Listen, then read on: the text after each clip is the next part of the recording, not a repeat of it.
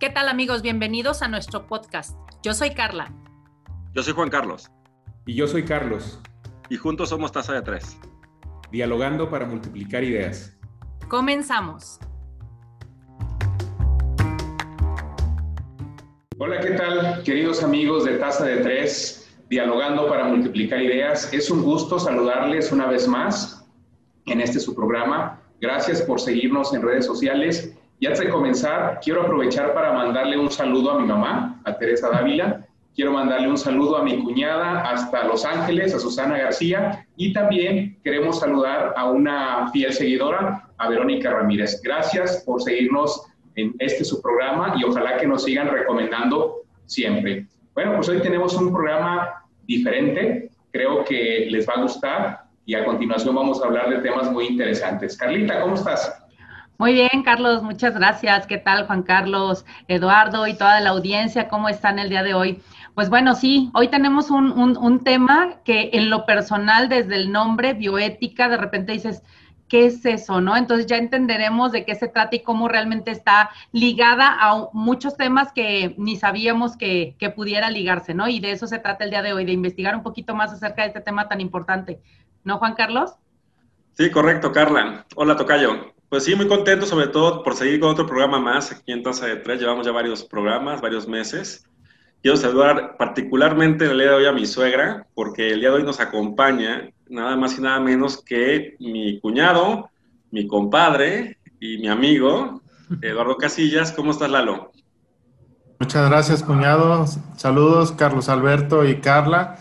Gracias por la invitación y pues eh, me siento muy honrado de compartir un ratito aquí con ustedes y platicar entre amigos.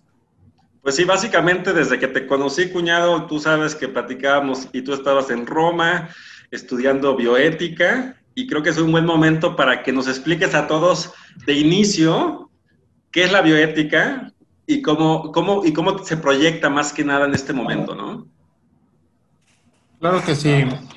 Eh, bueno, la bioética es una disciplina eh, nueva relativamente en el contexto de las ciencias. Eh, estamos hablando de que surge ah, en los años 70, 1971 más o menos.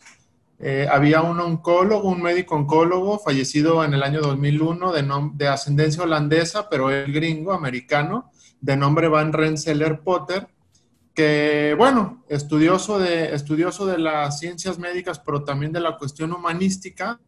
Eh, si nosotros eh, nos situamos en esa época de la historia, en, en los inicios de los años 70, eh, pues sabemos que era la parte más crítica de la Guerra Fría, estaba el comunismo por una parte, la Unión Soviética, con todos sus países satélite, y por otra parte nuestros queridos vecinos del norte, los estadounidenses, eh, con el capitalismo, que era el otro gran, gran bloque eh, de, político, pero también de pensamiento, este, y con todas las demás eh, corrientes de distinto tipo.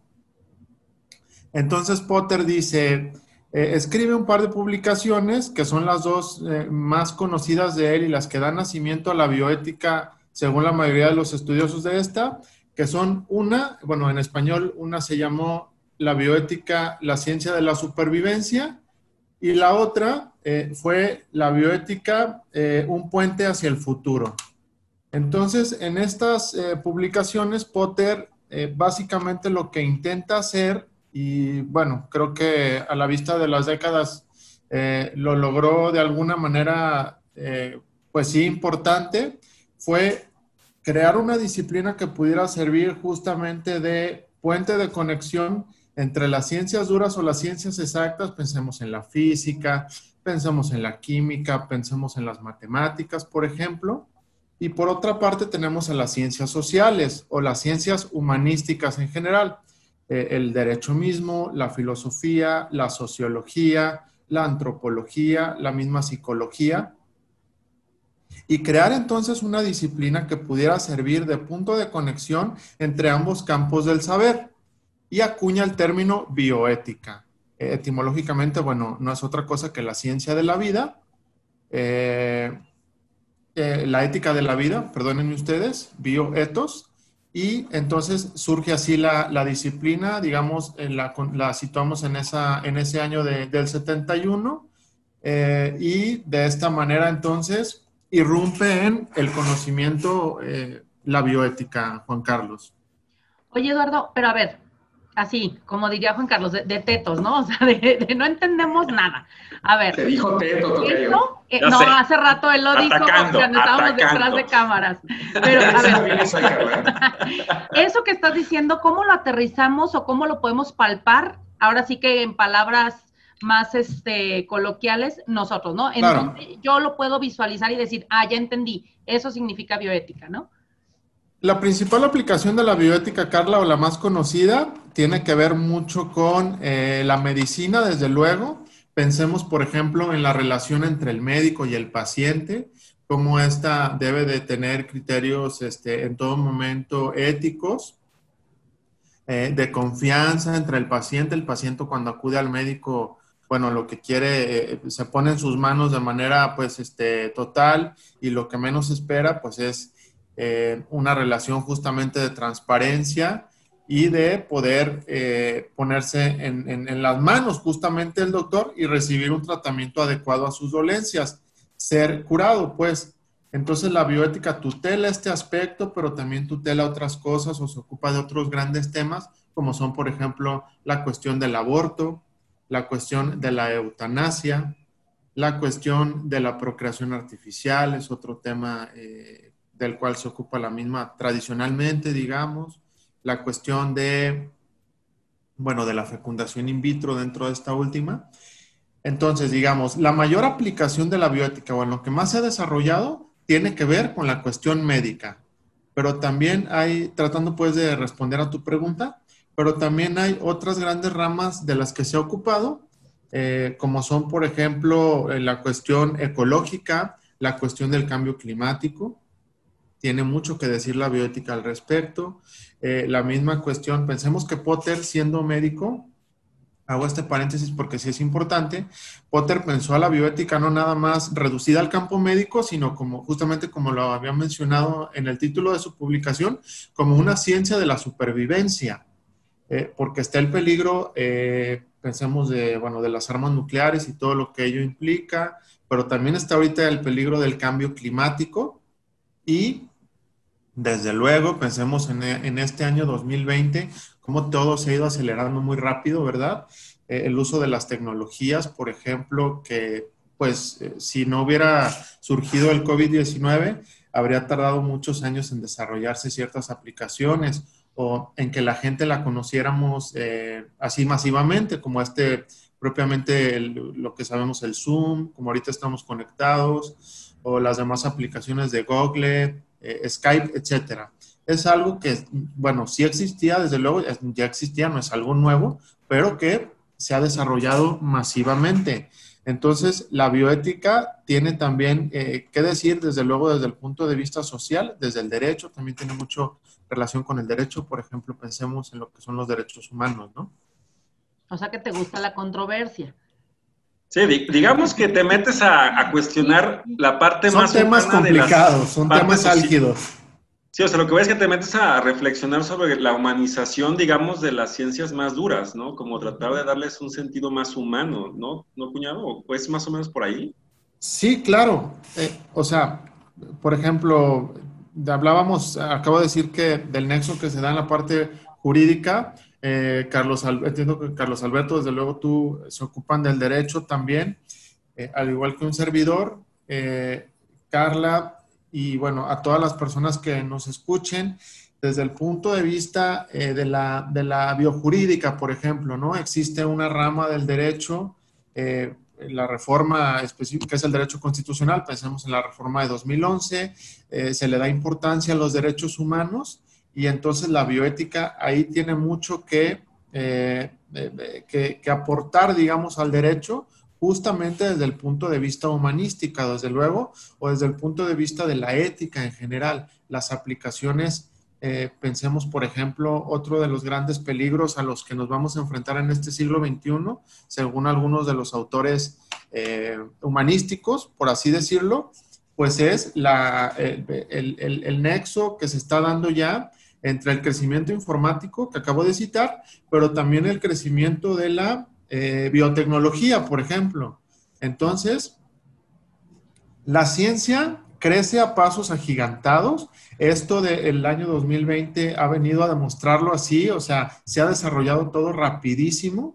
Entonces, hay quienes dicen inclusive eh, de que el siglo XX será un siglo con bioética o de plano no será. O sea, eh, eh, estaríamos encaminados pues a la extinción, en pocas palabras y en palabras llanas, ¿verdad? Entonces es así que la bioética, como tú lo acabas de mencionar, una de las labores es tutelar, de sus labores fundamentales es tutelar o guiar el desarrollo tecnocientífico. si no soy claro, por favor díganmelo, si no estoy siendo claro, por, eh, por un camino eh, adecuado y apegado justamente a la ética, ¿verdad? Que es de lo que se ocupa. A ver, yo tratando de ser un poquito más concretos, por ejemplo, el tema de COVID, vamos a meter, tú estás metido también en temas de médicos, trabajas en un, hospital propiamente, estás metido en el tema de la bioética. ¿Cómo podría ser, por ejemplo, imaginar el tema del enfrentamiento de COVID con bioética y sin bioética, no sé si estoy siendo claro, más o menos con el objetivo de, identificar cómo es que la bioética está abonando en el tratamiento, en el cuidado del enfermo de COVID, por ejemplo. Claro, por ejemplo, pensemos en el tema del desarrollo de las vacunas, ¿no? Eh, en el tema del desarrollo de las vacunas, actualmente justamente pues en, proceso, eh, tiene varias vertientes. Eh, sabemos que un protocolo de investigación lleva etapas, lleva meses, son tres fases, por ejemplo, ¿no? Eh, primero eh, es este, eh, está compuesto de, tres fases. la más importante, digamos, si, si, ustedes me permiten, para no extendernos demasiado, es la tercera, la tercera fase, que es la de aplicación masiva de las vacunas. En miles de personas, ya no en cientos, sino en miles de personas. Eh, esto lleva normalmente lleva meses, no es algo, meses o hasta años, porque se tiene que esperar las reacciones adversas en los pacientes y demás, eh, eventualidades que se puedan dar.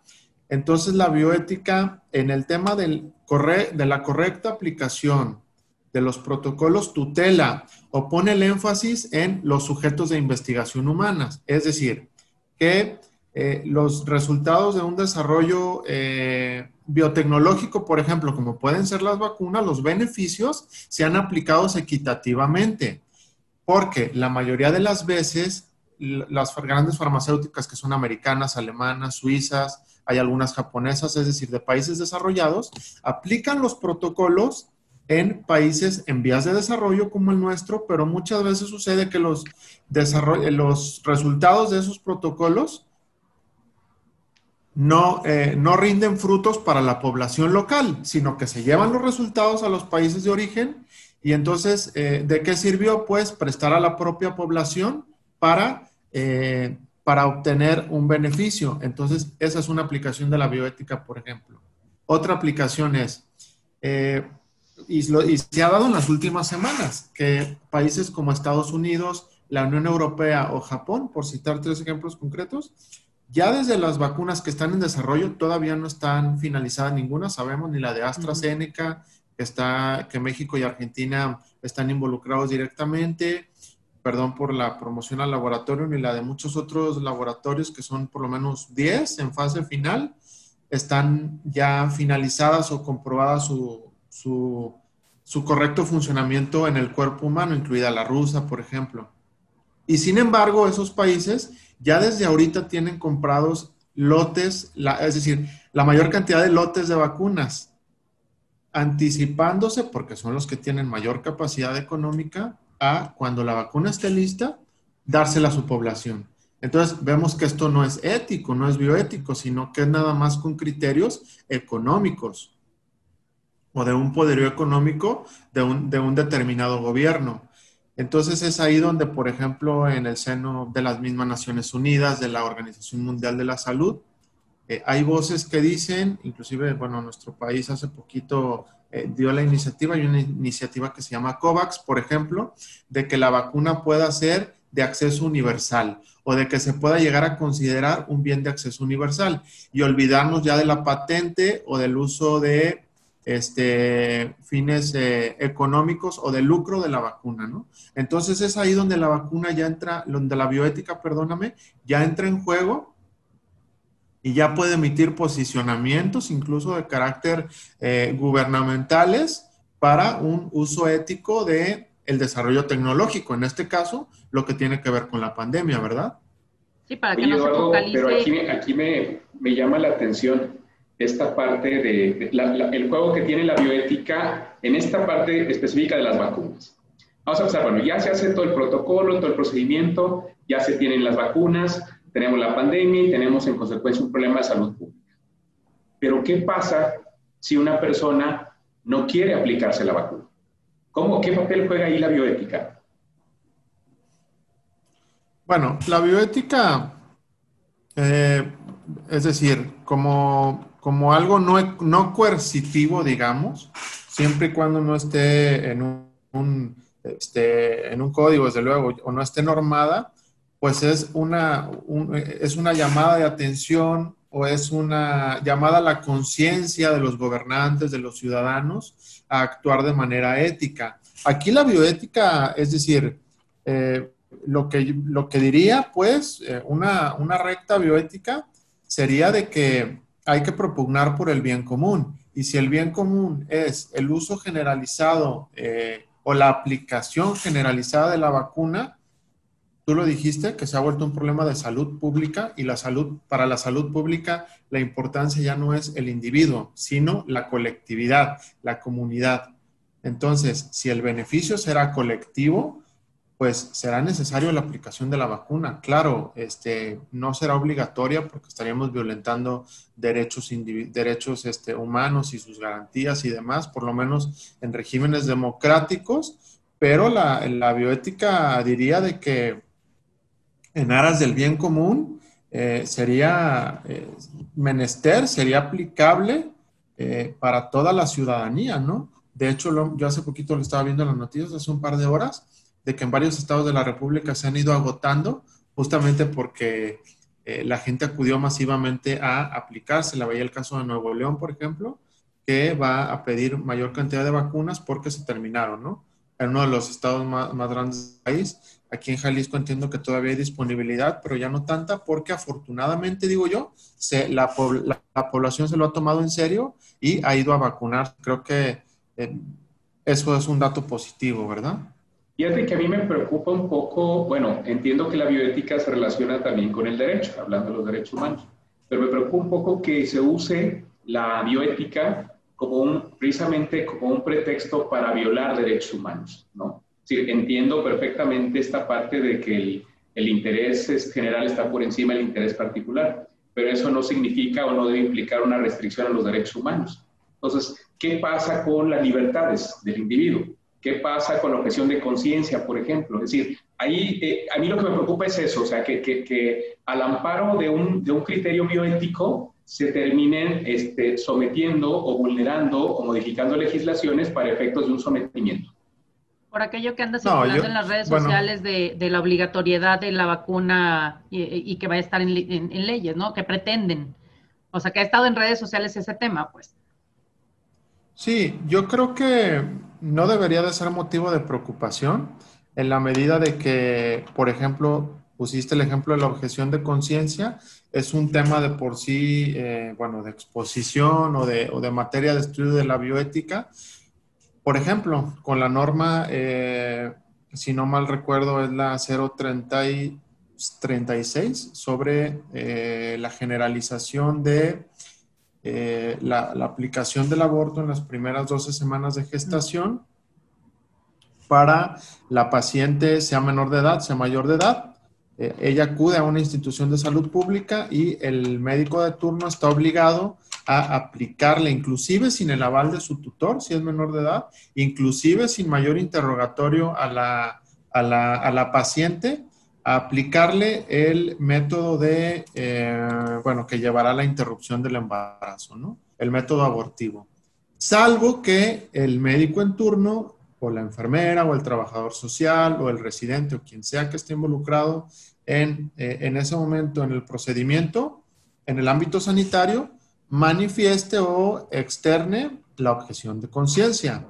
Entonces, bueno, ¿es de, ¿es de, aplicación general o sería de aplicación general? Claro, con todas las este, eh, eh, objeciones que los abogados conocemos de las normas oficiales mexicanas, desde mi punto viciadas de origen, pero bueno, será menester aplicarla, salvo la objeción de conciencia. Entonces, bueno, creo que la objeción de conciencia, al contrario, eh, funge de este, salvaguarda de los derechos humanos para aquellos que no quieran aplicar una normatividad, en este caso bioética, ¿verdad?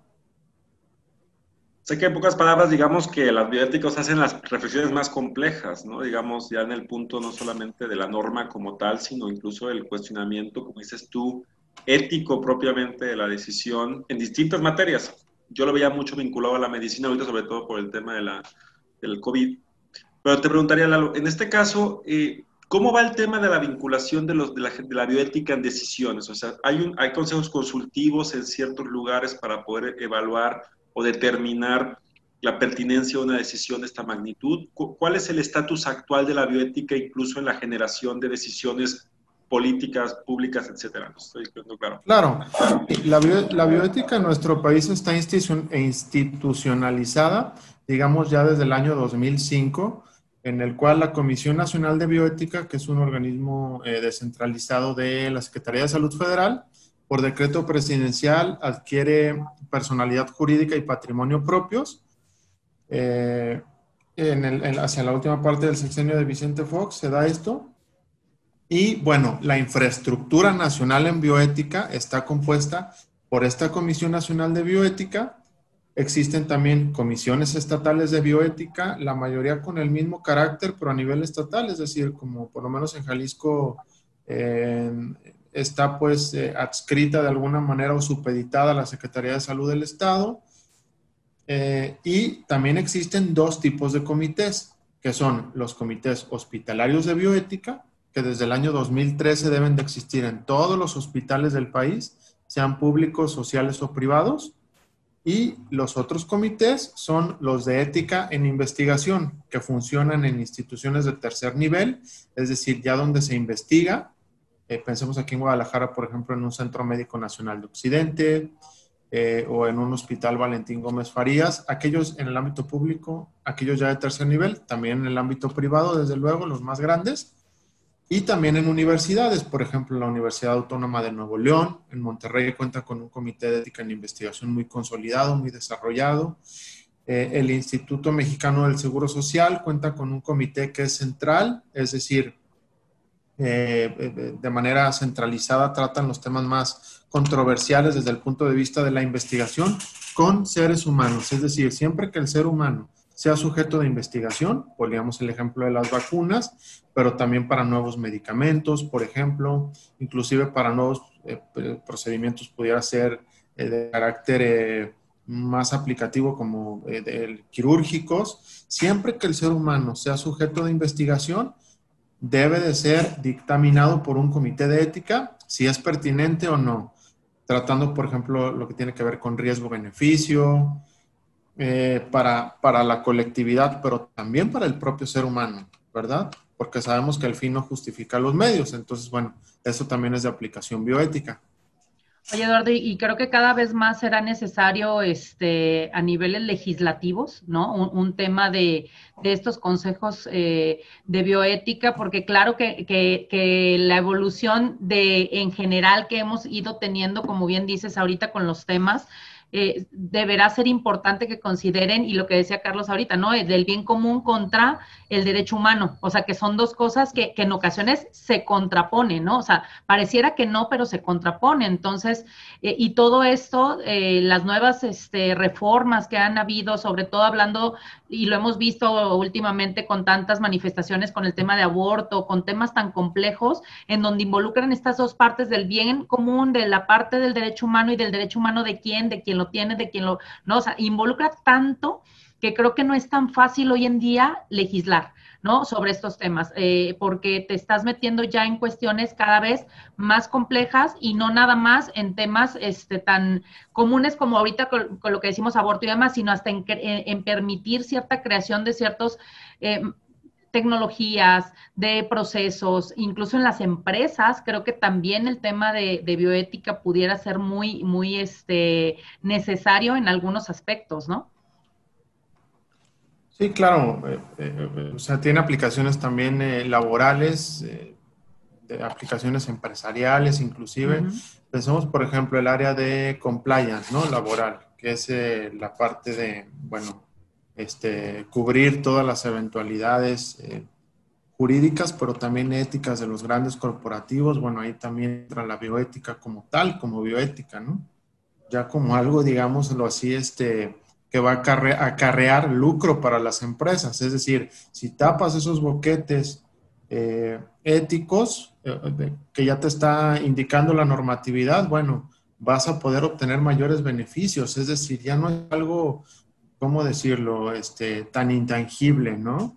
O tan, o tan inacible, ¿no? Ya afortunadamente la bioética se ha ido volviendo algo más palpable, inclusive desde el punto de vista, eh, lo mencionábamos, empresarial. Y en cuanto a la legislación, bueno, seguramente la vía más corta para legislar desde el punto de vista de la bioética serán las comisiones de salud de los estados o también en el ámbito federal. Eh, por medio de iniciativas en este tipo de problemáticas que decíamos.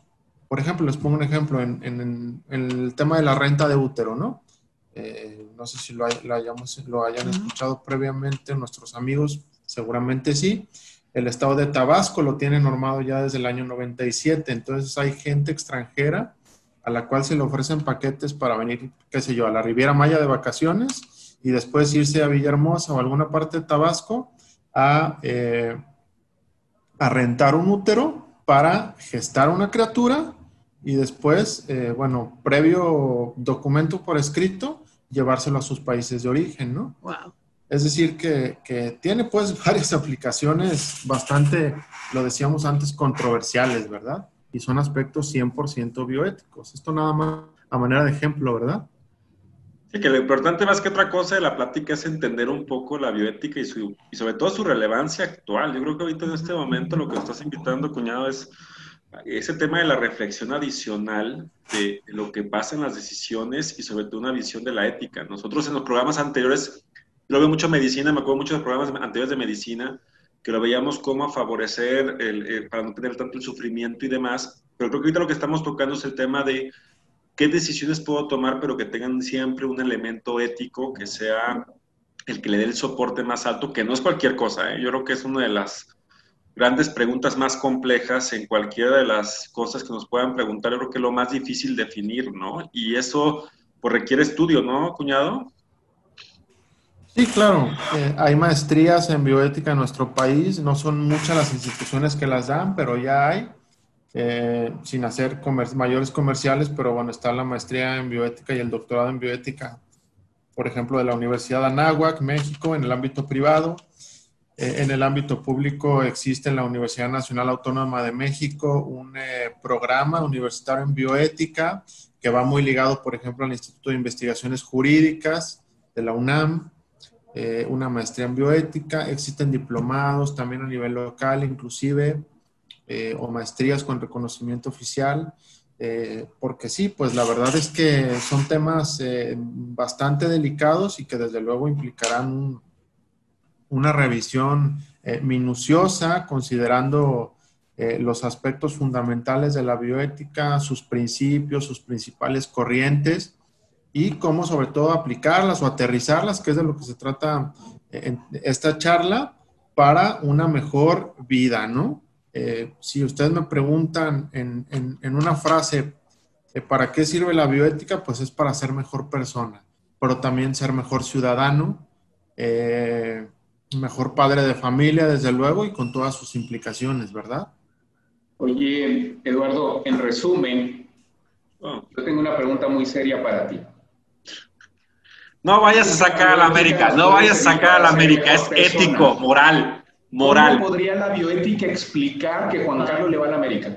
Ay, no, por favor. Sabía. ¿No se contrapone el fin de la bioética para ser una mejor persona y que este sujeto le vaya a la América? Ese protocolo todavía está en desarrollo, no se ha llegado, no se ha llegado a una conclusión todavía. Hay cosas más, más, más pequeñas como el COVID que esto, Tocayo. Pues esa, eh, eh, la verdadera pandemia es que los americanistas polulan por todos lados ya. Oye, Eduardo. Así es. Ese Pues es ya- un verdadero problema de salud pública, no el COVID. Y atenta contra el bien común también. Oh, qué lata. no Si supieran, si supieran a quién le va Lalo, les daría tragedia. De hecho, el equipo creo que ya ni existe, ¿no, cuñado? Bueno, yo era muy aficionado a los tecos de la Autónoma de Guadalajara, mucha honra. Este era de los de los tres que iban al estadio. Eh, Pero bueno, seguimos siendo aficionados al fútbol todavía. Oye, Eduardo, pues ya estamos en lo, en lo último del programa, se me fue rapidísimo hoy y, la verdad es de que eh, gracias por traernos este concepto sobre la mesa, porque creo que hoy en día la gente no vemos este tema y yo te lo decía al principio, ¿no? A ver, explícanos qué es bioética con palabras, eh, ahora sí que el ABC, porque en ocasiones creemos, como bien dijiste, que, ah, eso es cuestiones de médicos y de cosas como muy sofisticadas, ¿no? Y, y en realidad lo acabamos de comentar hace un momento, ¿no? Aterricémoslo en todo lo que hacemos como empresas, incluso hoy en día las empresas sí están buscando abogados, incluso especializados en esto, por, por todo este tema de, oye, voy a desarrollar un nuevo producto, este nuevo producto o este nuevo este, maquinaria o no sé qué tanta afectación puede tener y entonces eh, ahí involucra la bioética, lo decías con los trabajadores, hoy tema de normas 035, normas 036, NMX, eh, eh, NMX 025, ¿no? Es bioética, pero no, luego no lo ubicamos porque no lo ubicamos con ese concepto y todo lo que abarca, sino que lo entendemos desde un aspecto diferente. Entonces creo que el que nos pusiera sobre la mesa, el que la bioética realmente la vivimos todos día a día, ¿no? Y la tenemos más cerca de lo que creemos, es una buena forma de, de que la gente que nos está escuchando, pues hoy investigue más es, esta parte de la bioética, a mí cómo me afecta y yo, o yo cómo puedo este, contribuir en ella. O, o en una de esas ya estoy contribuyendo y ni siquiera sabía, ¿no? Que, que el término era bioética. Entonces, por eso, muchísimas gracias, Eduardo. Gracias por habernos acompañado, Juan Carlos. No, la verdad es que es muy contento, cuñado. La verdad es que ya tenía años. Llevo casado con Majo 13 años, conociéndola 15, o sea, te conozco más de 15 años. Y la primera vez que nos sentamos a platicar un poquito de la bioética desde el punto de vista para que la gente conozca. Creo que lo que dice Cara es muy importante. Hay veces que hay fenómenos que queremos investigar, no tanto el tema como yo como abogado, o Carlos o Carla, que también es abogada, desde el punto de vista de la norma, sino que viene esta pregunta adicional de qué tan correcto, qué tan ético es. Y creo que en la bioética podemos identificar muchísimos textos o estudios que nos den respuesta a estas preguntas, ¿no? Ahorita, por ejemplo, que estamos nosotros muy metidos en temas de reactivación económica, si el vulnerable, si va, si no va, pues si lo vemos desde el punto de vista muy frío de cómo reactivar, pues lo vemos, pero también hay una, un elemento ético atrás que creo que a través de la bioética podemos encontrar muy buenas respuestas, ¿no? Y te quería agradecer mucho, cuñado, por, por estar aquí dando esta explicación tan, me pareció muy clara de todo lo que puede ser la bioética y para la gente que lo está escuchando puede ser muy interesante. Hombre, pues muchísimas gracias a ustedes, eh, cuñado, Carla, Carlos Alberto. Espero haber sido medianamente claros. Son temas, este, eh, como tú dices, que a veces pueden parecer demasiado sofisticados, decía Carla. No lo son así. Se trata de eh, contribuir a una mejor sociedad por medio de conceptos eh, tan claros como lo son el bien común, eh, la justa distribución de los recursos sanitarios, por ejemplo, es otro gran tema bioético. En este caso de las vacunas, sería otra aplicación bioética tangible, que en el momento que las vacunas estén listas, ok, ya logramos ese paso, ahora para hablar del tema de la pandemia, ¿no? Ahora, ¿cómo se van a distribuir equitativamente? ¿Quién tiene derecho primero a ellas? Bueno, serán seguramente los grupos vulnerables o los grupos de mayor riesgo, este, el grupo sanitario, quienes tratan con el COVID, serán los de mayor primacía o mayor importancia en aplicarla, pero también después la gente de la tercera edad. Grupos vulnerables, que es un concepto con el que trabajamos todos los días, bueno, en el ámbito jurídico, que leemos recurrentemente, ¿verdad? Están los grupos migrantes, por ejemplo, ¿no? Uh -huh. Que a veces ni siquiera tienen un estatuto jurídico claro, bueno, pero también son sujetos de derechos y de garantías y por ser vulnerables, seguramente desde el punto de vista bioético, deberán de ser mayormente considerados, ¿verdad? Así que pues nada, muchísimas gracias y quedo como siempre a la orden y a su disposición y de verdad muy honrado de haber charlado esta tarde contigo y con el resto de eh, del resto del programa y del auditorio en general y excelente tarde para todos. Muchas gracias, Eduardo. Y créeme que te, agradecemos mucho tu, participación y la verdad es que te entiendo. No debe ser fácil tener 15 años, de ser cuñado de este sujeto y que con, ni con la bioética te puedes explicar cómo diablos es que le va a la América. ¿no? Pero bueno, gracias, muchas gracias amigos que nos siguen. Por favor recuerden eh, continuar siguiéndonos en nuestra página de Facebook, Tasa de Tres, y en nuestro canal de YouTube, Tasa de Tres. Por favor, suscríbanse, activen las notificaciones y gracias. Nos vemos. Antes, antes de que cierres, hay que decirle a nuestro público que pronto saldrá el reto milagro de Tasa de Tres. Y así como nos han estado criticando tanto a la América, quiero que estén pendientes de cuál es el reto. Y créanme que vamos a llegar a 40 mil pesos, no, fácil. Después de que se enteren cuál va a ser el reto que Carlos debe de cumplir, no, vamos a llegar a 100 mil pesos.